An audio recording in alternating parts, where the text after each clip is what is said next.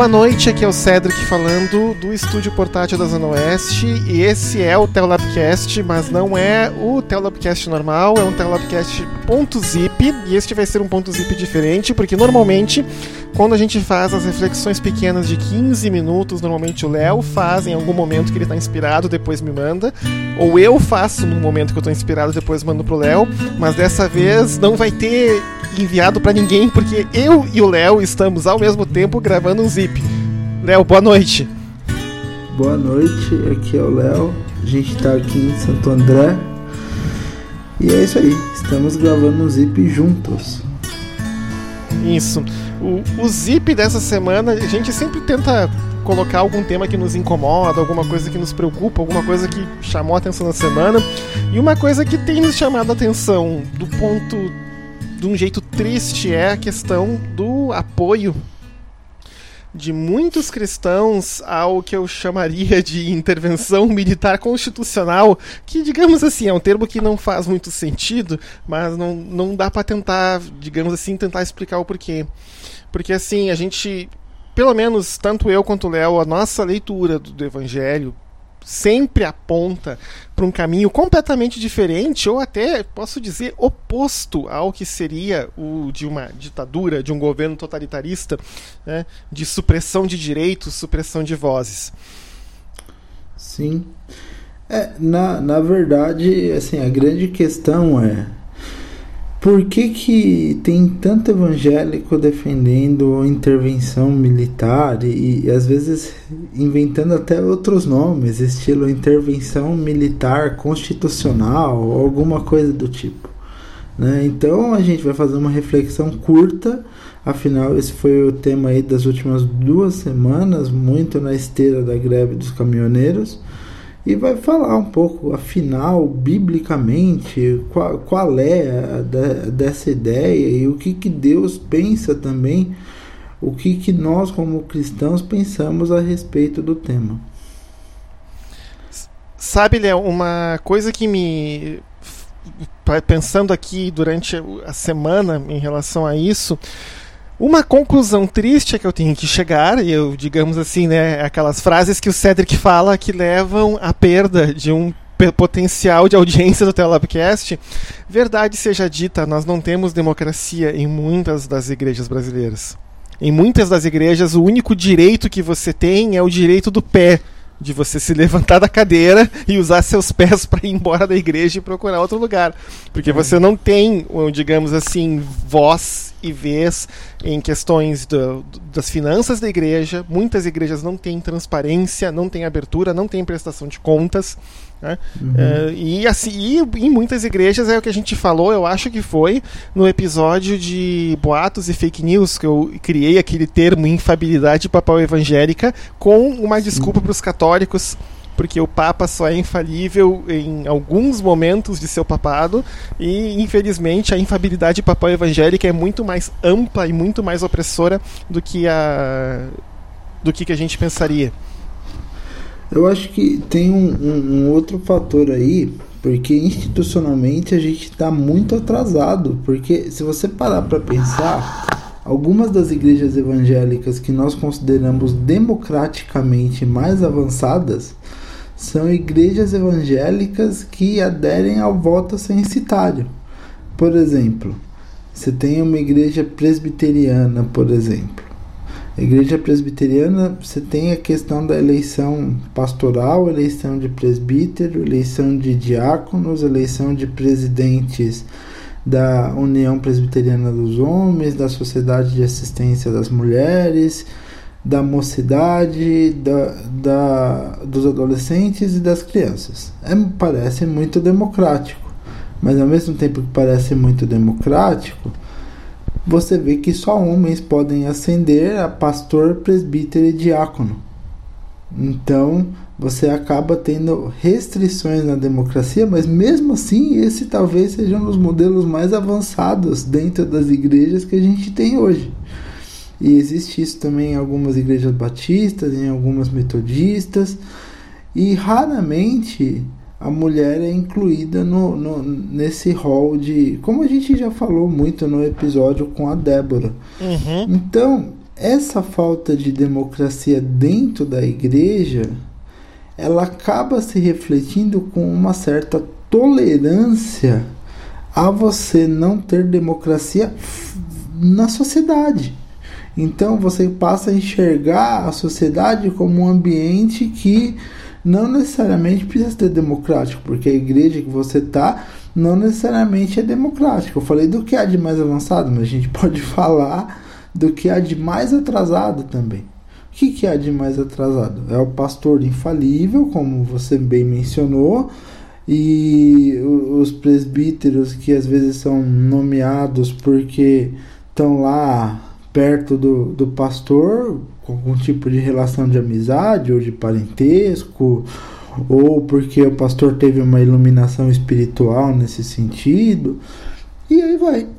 E, e, e, tu, e tudo isso é, acaba sendo é, um culto líder-cêntrico, né? não um culto cristocêntrico. É, Porque. Não...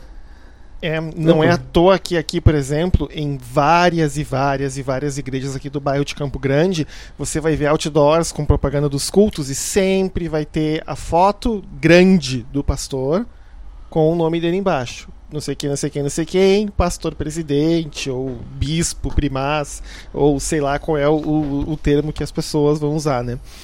E, e aí, como as pessoas estão acostumadas no ambiente do corpo de Cristo ver esse tipo de governo, aí ah, qual é a diferença disso? Ah, na igreja apare aparentemente funciona tão bem, por que não funcionaria tão bem no Estado?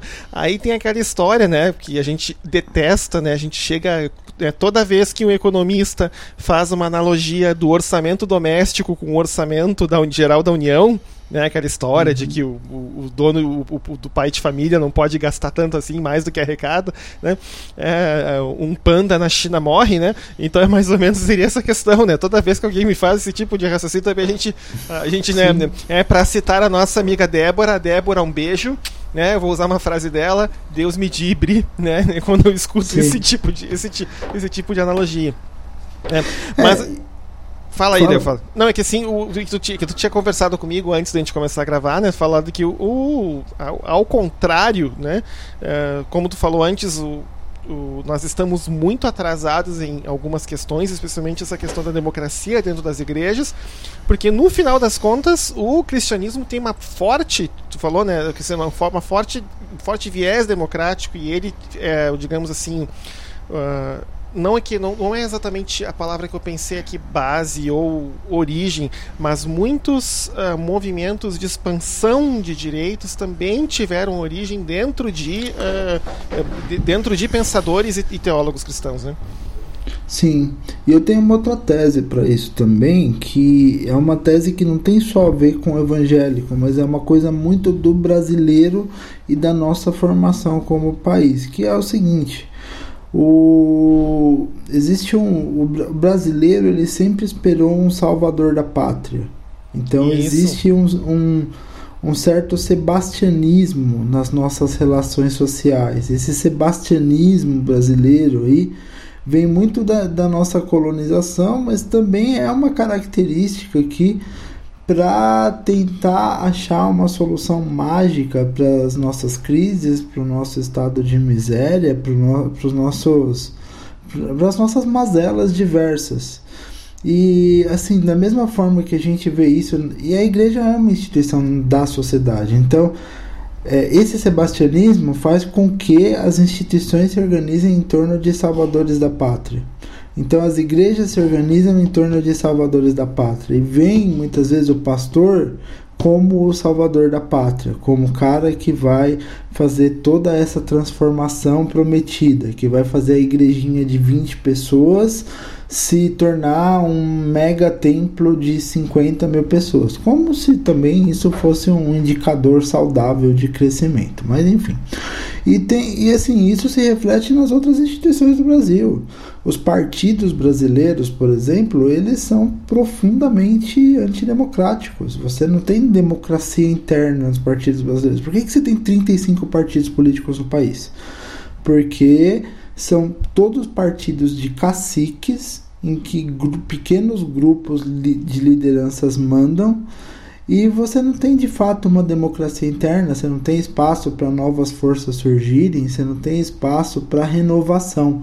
E também isso ajuda a explicar a falta de representação na política, e essa falta de representação na política vai desembocar no quê? Bem, se nós não estamos no sentido, se, no sentido representados na política, queremos um salvador da pátria que resete o sistema de maneira autoritária e, e comece tudo do zero, como se essas características fossem desaparecer. E daí vem o discurso da, da intervenção militar. E, e considerando que a igreja está inserida né, nesse contexto, de achar que salvadores da pátria são pastores, enfim, qualquer coisa do tipo, vão salvar a igreja, o país ou qualquer coisa do tipo, a igreja, assim, muitas vezes a gente tem que fazer uma meia-culpa e falar: poxa vida, é, é, tem uma porcentagem muito grande de evangélicos que é sim permeável a esse discurso e que não valoriza a democracia da maneira como ela deveria ser valorizada e como a Bíblia manda valorizar, né? Porque assim, é, se nós amamos nossos irmãos, nós não desejamos que os nossos irmãos vivam sob um ambiente autoritário. Né? Então é, é, é, um, é um pressuposto um pouco básico. Assim, a gente não deseja para quem é imagem e semelhança de Deus que essas pessoas vivam sob opressão, sob uma tirania, sob o sufoco de alguém que tenta tolher seus direitos. Pelo contrário, a gente deseja que essa pessoa desfrute das suas liberdades e tenha suas capacidades ao máximo, aproveitadas ao máximo. É. Só que aí também, né, Léo, uh, eu já estou aqui antecipando a pergunta do, né, da, da turma do Contra. É, não quero usar memes da internet nesse ponto, então eu vou me conter para não usar palavras de baixo calão. Mas e aí o que, que a gente faz de, se não me engano, acho que é Romanos 12 ou Romanos 13, em que Paulo fala que a gente tem que se submeter às autoridades, etc, etc, etc. Então, já que, então, já que, que, se a gente tem que se submeter à autoridade, então que venha intervenção militar, porque a gente vai ter que baixar a cabeça e se submeter, né? Não, na verdade, assim, é, por coincidência, esse é um tema que eu estudei bastante há alguns, alguns meses atrás, que é a questão da autoridade em Romanos 13 e todo o contexto que está envolvido. Na verdade, o que, que, é, o que, que é a questão da autoridade em Romanos 13? Você pensa na obediência à autoridade de maneira contextual como ferramenta de sobrevivência do cristianismo. Por quê? Porque você estava lá num cenário muito desfavorável em que se você se rebelasse como os zelotes se rebelaram, você fatalmente seria destruído. E você tem uma outra questão muito importante aí. A obediência não implica em você concordar com tudo que a autoridade faz. Implica em você orar pelos seus governantes porque você acredita que Deus, de alguma forma, vai transformar aquele governante para fazer o que é a vontade de Deus, ou se não, vai tirar aquele governante ao seu devido tempo e vai colocar um outro governante, porque a, além da questão da, de fazer a vontade de Deus, você tem essa questão de que assim cada um tem o seu tempo ali, cada um tem a, a, o, o, o seu momento ali. E o que a gente pode orar para fazer é para que esse governante não tenha ações que sejam tão cruéis contra quem vive o evangelho e contra a sociedade como um todo, porque a gente tem que pensar no bom governante para toda a sociedade. E qual que é o bom governante? É aquele que não sufoca a sociedade, aquele que não transforma a sociedade em seu playground, aquele que não é um tirano e não exerce o seu poder de forma a tornar a vida das pessoas infelizes. É. E também dá para fazer, até para a gente não estourar muito tempo, vou tentar ser rápido aqui, um paralelo uh, com o que Paulo fala para os romanos e o que Jeremias fala para os judeus exilados na Babilônia. Até porque, inclusive, uh, não Paulo, mas Pedro chama Roma de Babilônia na, nas suas cartas, né?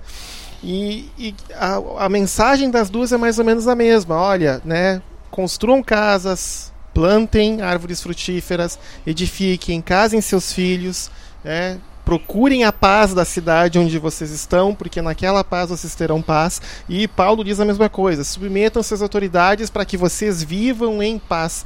Porque o que Sim. acontece? O reino de Deus é um reino, é, que é um paradoxo, né? Ele está aqui mas não foi implementado completamente. E como Sim. Jesus Cristo disse, ele é um reino, meu reino não é deste mundo. Ele é um reino que corre em paralelo com os poderes desse mundo.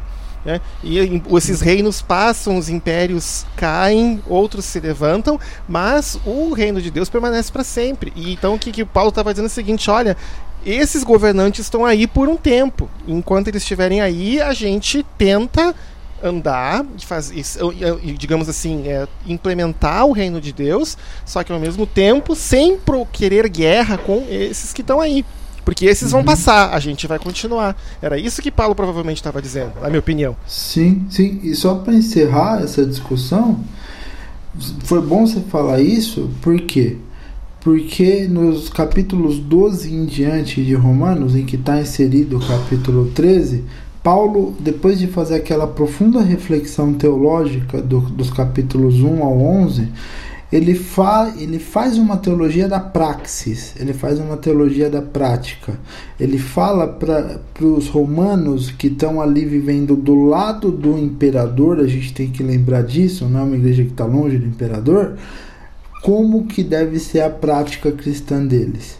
Então, qual, qual é a prática cristã? Vivam em amor, vivam em paz, não tenham um conceito elevado de si mesmo, mas ajude os outros e trate o outro como igual. E não tenta pegar e achar que você é melhor que alguém e tentar se levantar contra o imperador, porque você está ali no centro do poder, você está ali no meio de onde tudo acontece e a sua prática tem que ser exemplo para todos os que estão ali. E depois Paulo demonstrou isso na prática quando ele estava preso em Roma. Na primeira prisão dele em Roma, ele começou a converter todos os oficiais do, do imperador. E, e, quando ele começou a, a converter os oficiais do imperador na sua primeira prisão em Roma, o que, que aconteceu? Aconteceu que as, eh, eh, esses oficiais começaram a influenciar em alguma medida as próprias decisões do reino ali. A gente vê isso bem claro lá na segunda carta de Paulo a Timóteo. Então, assim, nós devemos influenciar pelo exemplo antes de qualquer coisa. É isso que Paulo está falando. A teologia da praxis, da prática de Paulo, fala isso. Nós devemos influenciar pelo exemplo.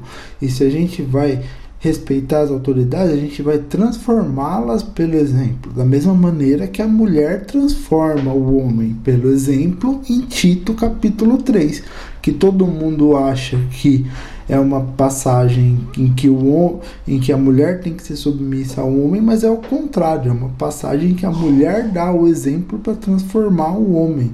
E assim como a mulher dá o exemplo para transformar o homem, a noiva, que é a igreja, dá o exemplo para transformar o comando da sociedade e a sociedade. Então tá tudo interligado. Isso aí. É isso aí, então, né? Isso aí, né? Então, gente, ó, esse aí foi mais um zip com o Léo e com o Cedric. Muito obrigado pela audiência. Não esqueçam de nos seguir nas redes sociais. As informações estão todas no site. E, gente, boa noite. Boa noite, um abraço. Tchau, tchau.